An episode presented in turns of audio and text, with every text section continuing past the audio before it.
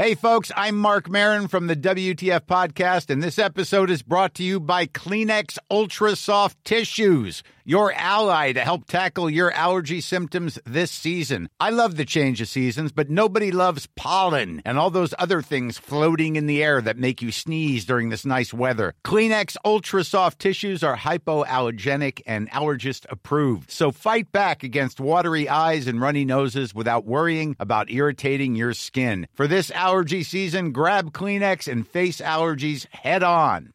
I'm Sandra, and I'm just the professional your small business was looking for. But you didn't hire me because you didn't use LinkedIn jobs. LinkedIn has professionals you can't find anywhere else, including those who aren't actively looking for a new job but might be open to the perfect role, like me. In a given month, over 70% of LinkedIn users don't visit other leading job sites. So if you're not looking on LinkedIn, you'll miss out on great candidates like Sandra. Start hiring professionals like a professional. Post your free job on linkedin.com/people today. Bonjour, c'est Thibault Lambert et vous écoutez Code Source, le podcast d'actualité du Parisien.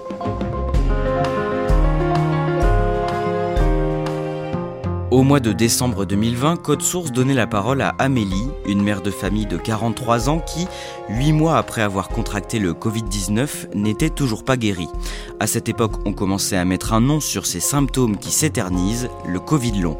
Trois ans après le début de l'épidémie en France, on a voulu raconter le quotidien de ces personnes qui souffrent encore aujourd'hui, des mois, voire des années après leur infection. Celle qui témoigne aujourd'hui dans Code Source s'appelle Diane Malos, elle a 29 ans et depuis qu'elle a développé un Covid long fin 2020, elle est épuisée à toute heure de la journée, la moindre tâche est devenue pour elle extrêmement fatigante. Ambre Rosala l'a rencontrée.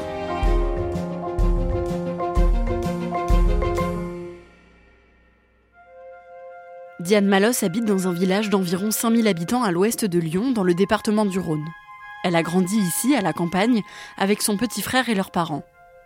Quand elle a 18 ans, elle emménage à Lyon pour intégrer Sciences Po, puis à Paris trois ans plus tard quand elle est admise au centre de formation des journalistes. Après son master, elle rentre chez elle près de Lyon pour le travail, mais aussi parce que la nature lui manque beaucoup. Moi, j'avais l'habitude des promenades en forêt le week-end. Je faisais des randos en montagne, je faisais du ski. euh, moi, j'ad- j'adorais ça. Puis, j'ai jamais été hyper à l'aise euh, en ville. euh, Enfin, je l'ai fait pour les études, euh, fallait le faire, etc., etc. Mais bon, honnêtement, j'étais plutôt contente de quitter Paris. Après plusieurs CDD pour le journal local Le Progrès à Lyon, elle est finalement embauchée en CDI en 2019. Quelques mois plus tard, en mars 2020, le confinement est déclaré en France à cause de l'épidémie de Covid-19. Diane, qui a 27 ans, est confinée et travaille depuis chez elle, où elle couvre l'actualité liée à l'épidémie dans la région lyonnaise. C'était assez anxiogène, je trouve. Pourtant, techniquement, on était tous en télétravail, donc il y avait moins de trajets, il y a beaucoup de choses qui se passaient à distance et tout. Mais les histoires étaient dures. Enfin, moi, je me souviens que je traitais beaucoup les sujets des EHPAD. Quand il y a un truc qui m'intéresse, j'ai un peu du mal à, m'arrêter et à mettre des barrières. Donc moi, j'ai terminé des doubles pages à minuit 30, enfin des trucs comme ça. Et euh, ouais, ça a bouffé un peu, je trouve. Mais c'était hyper intéressant. Au début du mois de décembre 2020, Diane attrape le Covid-19. Je dîne avec mon frère euh, qui avait le Covid à ce moment-là, euh, mais qui avait pas encore de symptômes. Et quelques jours après, il m'appelle, bon, je suis positif et tout. euh, donc l'assurance maladie m'appelle, donc bah, je vais faire un test, quoi. Parce que en plus, je commençais à avoir le nez bouché. donc je fais un test et je suis positive. Et je crois que c'était le 7 décembre 2020. J'ai le nez bouché, j'ai mal à la gorge, je tousse pas. J'ai une petite fièvre, genre j'ai 38, quoi. 38 et demi. Covid plutôt léger. Et je perds le goût et l'odorat. Mon médecin est plutôt rassurant. Mon médecin traitant me dit, euh, parce qu'il veut quand même me voir en consultation pour vérifier l'oxygène. Donc euh, je vais en consultation et il me dit, euh, bon, bah, perte de goût et d'odorat, c'est classique, vous faites une forme un peu spéciale jeune. dans une semaine, c'est terminé, quoi. Et donc oui, non, j'étais pas spécialement inquiète, en fait. Au bout d'une semaine, Diane n'a plus de fièvre ni le nez qui coule, et elle retrouve le goût et l'odorat. Mais elle commence à ressentir des épisodes d'extrême faiblesse. Elle est très fatiguée de manière répétée, mais ça finit toujours par passer. Deux semaines après le Covid, j'ai recommencé les randos en montagne, euh, j'ai recommencé à travailler et tout, euh, à, fond, quoi, comme si j'étais euh, normale. Et puis un jour, bah, il y a eu un peu la rando de trop, on va dire, où arrivé en haut, je mes jambes ne pouvaient plus avancer. mon cerveau commandait, mais mon corps ne répondait plus. Je pouvais plus marcher. C'est super bizarre comme sensation parce que on a l'habitude, quand on est en bonne santé, qu'on est fatigué, de pouvoir un peu forcer. Le corps, il répond. Mais là, le corps ne répondait plus. Vraiment, je ne pouvais pas avancer. Et euh, enfin, au point qu'il a fallu me tirer en luge, quoi. Et puis le lendemain, j'ai eu une espèce, mais un épuisement euh, immense qui m'est tombé dessus. Mais euh, vraiment un truc que j'avais jamais connu. fallait que je me couche, j'avais à peine la force de parler.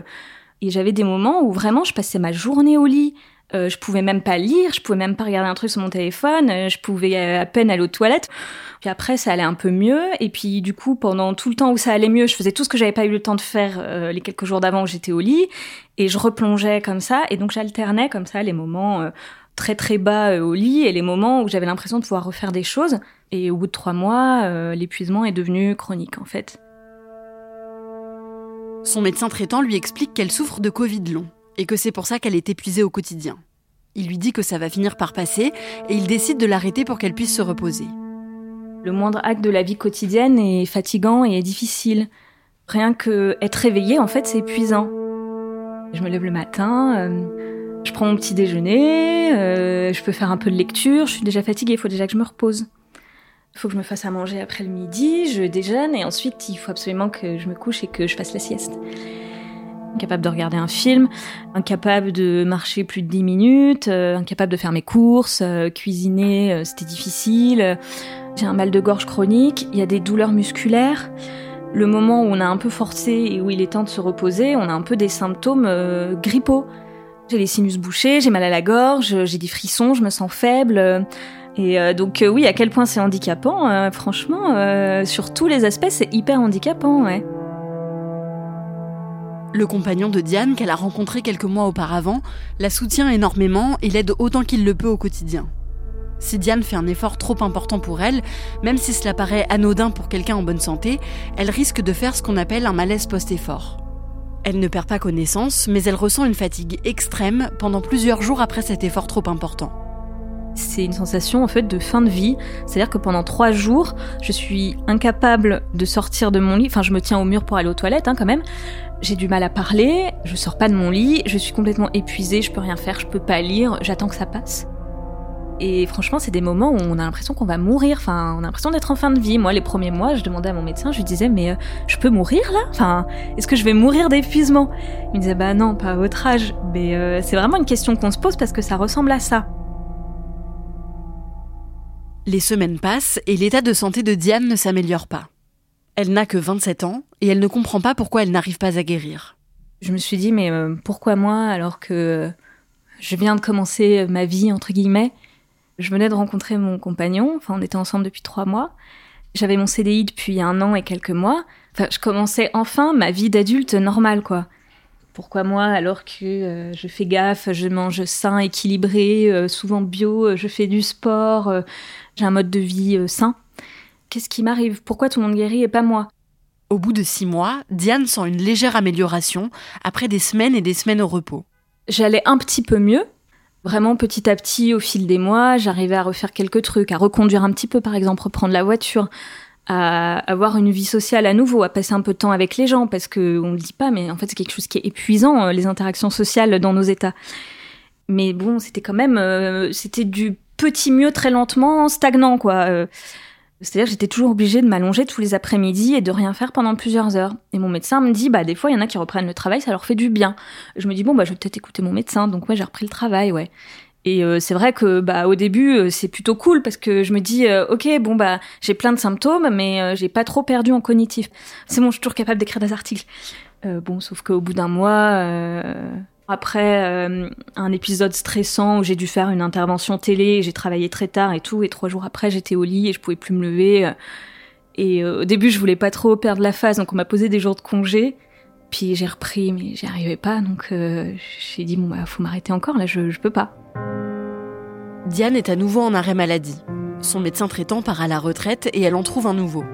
Elle lui explique que cela fait de longs mois qu'elle ressent une fatigue extrême après avoir été infectée par le Covid-19. Ce nouveau médecin lui fait faire de nombreux tests sanguins et cardiaques qui ne révèlent rien d'anormal. Il lui conseille alors de faire de l'activité physique pour améliorer son état. Mon médecin traitant, j'avais beau lui raconter les malaises post-effort que je faisais, et il me disait Mais vous faites bien du sport, vous prévoyez des séances de course? Et j'étais là, mais tu te rends pas compte, je peux pas passer l'aspirateur chez moi, comment tu veux que j'aille courir en fait?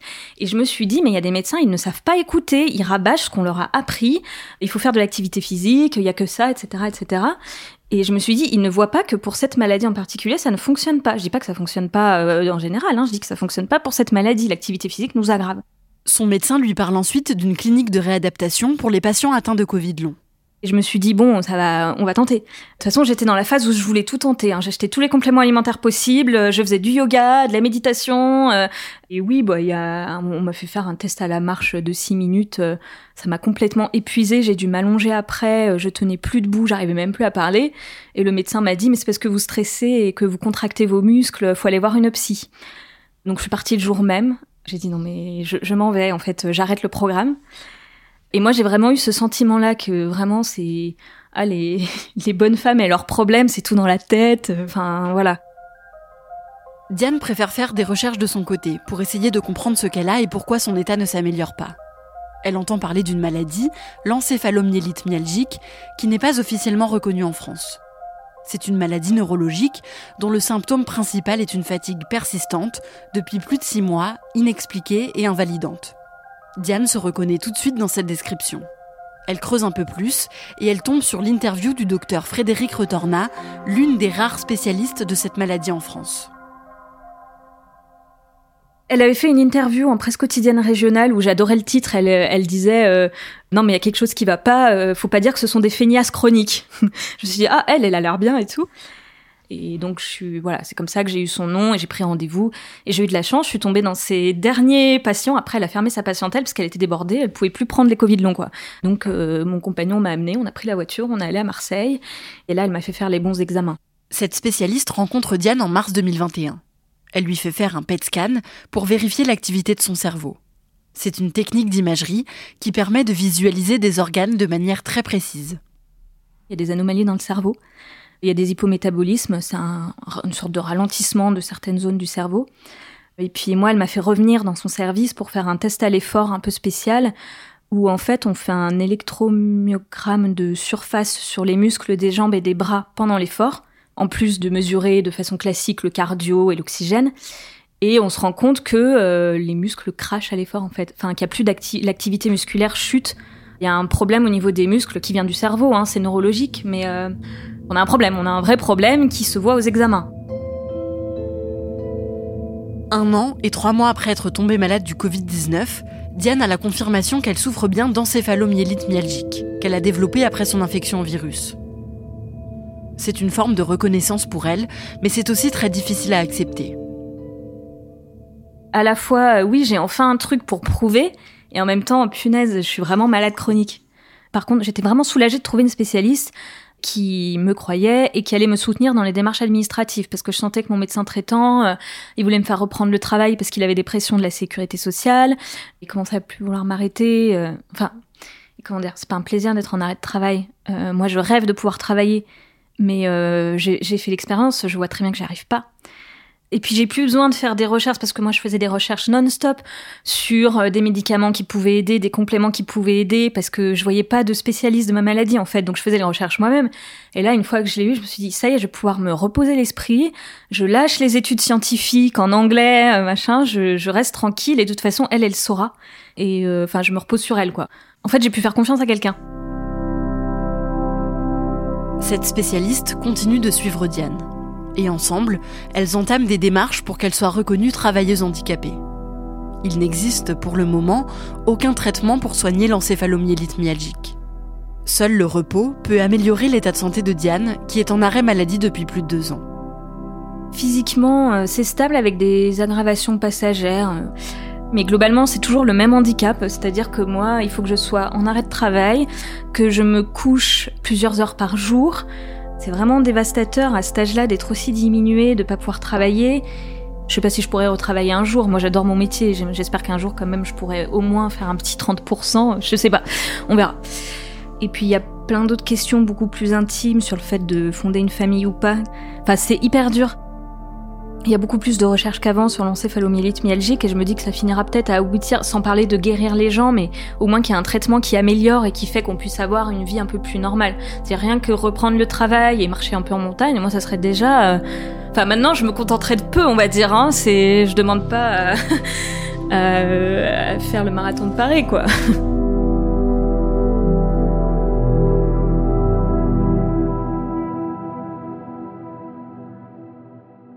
Merci à Diane et merci à Ambre Rosala pour ce témoignage. Et pour faire un point sur le Covid long, je suis maintenant avec Nicolas Béraud, journaliste au service futur du Parisien. Vous couvrez l'actualité du Covid-19 depuis le début de la pandémie. D'abord, tout simplement, comment on définit un Covid long? Alors, il y a une définition qui est celle de l'Organisation mondiale de la santé, qui est un petit peu euh, reconnue de façon universelle. Le Covid long, selon cette définition, ce sont des symptômes persistants qui apparaissent dans les trois mois qui suivent une infection et qui durent pendant au moins deux mois et surtout, et ça c'est très important, qui ne peuvent s'expliquer par aucun autre diagnostic. C'est pour ça ce qui est important lorsqu'on veut diagnostiquer un Covid long, c'est d'abord d'aller exclure toutes les autres différentes hypothèses qui peuvent expliquer ces symptômes. Il existe plusieurs formes de Covid long, c'est ça? Oui, tout à fait. Il existe plusieurs formes parce qu'il y a des gens pour chez qui ça va surtout se traduire par des épisodes de fatigue très importantes, d'autres qui vont potentiellement faire des malaises, d'autres qui vont avoir parfois des battements du cœur très importants. Il y a effectivement différents symptômes. Il y a des dizaines de symptômes qui sont listés comme pouvant euh, appartenir à cette catégorie Covid long. On sait combien de personnes sont concernées par cette maladie en France? Non, on ne sait pas. Alors il y avait une estimation qui avait été faite euh, l'été dernier par Santé publique France de 2 millions de personnes qui se diraient affectées par un Covid long en France, mais c'est une estimation à prendre avec énormément de prudence. D'abord parce qu'elle est, en fait, c'est une extrapolation à partir d'une étude sur un petit nombre de volontaires, donc faut être très prudent. Grosso modo, les études donnent des résultats assez variables parce que ça va de 1% à parfois 30-50% des patients euh, ayant été infectés qui auront euh, par la suite un Covid long, euh, les études les plus robustes sont autour de 15-20%. Est-ce qu'aujourd'hui le Covid long est considéré comme une maladie invalidante? Alors le Covid long en tant que tel ne permet pas de bénéficier du dispositif ALD, affection de longue durée.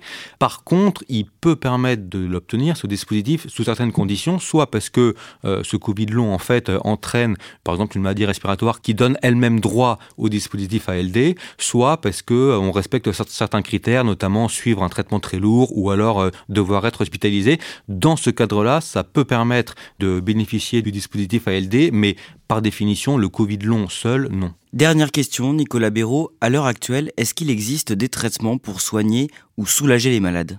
Non, il n'existe pas de traitement euh, universellement reconnu pour soigner les malades. Tout d'abord parce que, comme on l'a dit, les symptômes peuvent être variables. Donc c'est vraiment au cas par cas avec le médecin. Et puis il y a aussi une autre piste de réflexion, c'est des traitements qui pourraient être pris avant un éventuel Covid long pour réduire le risque de Covid long. Et là aussi, il y a des pistes d'études, des molécules qui sont testées, mais il n'y a pas non plus encore de traitement qui soit déjà reconnu comme pouvant réduire le risque d'apparition d'un Covid long plusieurs mois après une infection Covid. Merci Nicolas Béraud. Cet épisode a été produit par Raphaël Pueyo, réalisation Julien Moncouquiole. Code Source, c'est le podcast quotidien d'actualité du Parisien. N'oubliez pas de vous abonner à Code Source sur votre plateforme d'écoute préférée, de laisser des petites étoiles ou un commentaire. Et vous pouvez aussi nous écrire à cette adresse codesource at leparisien.fr.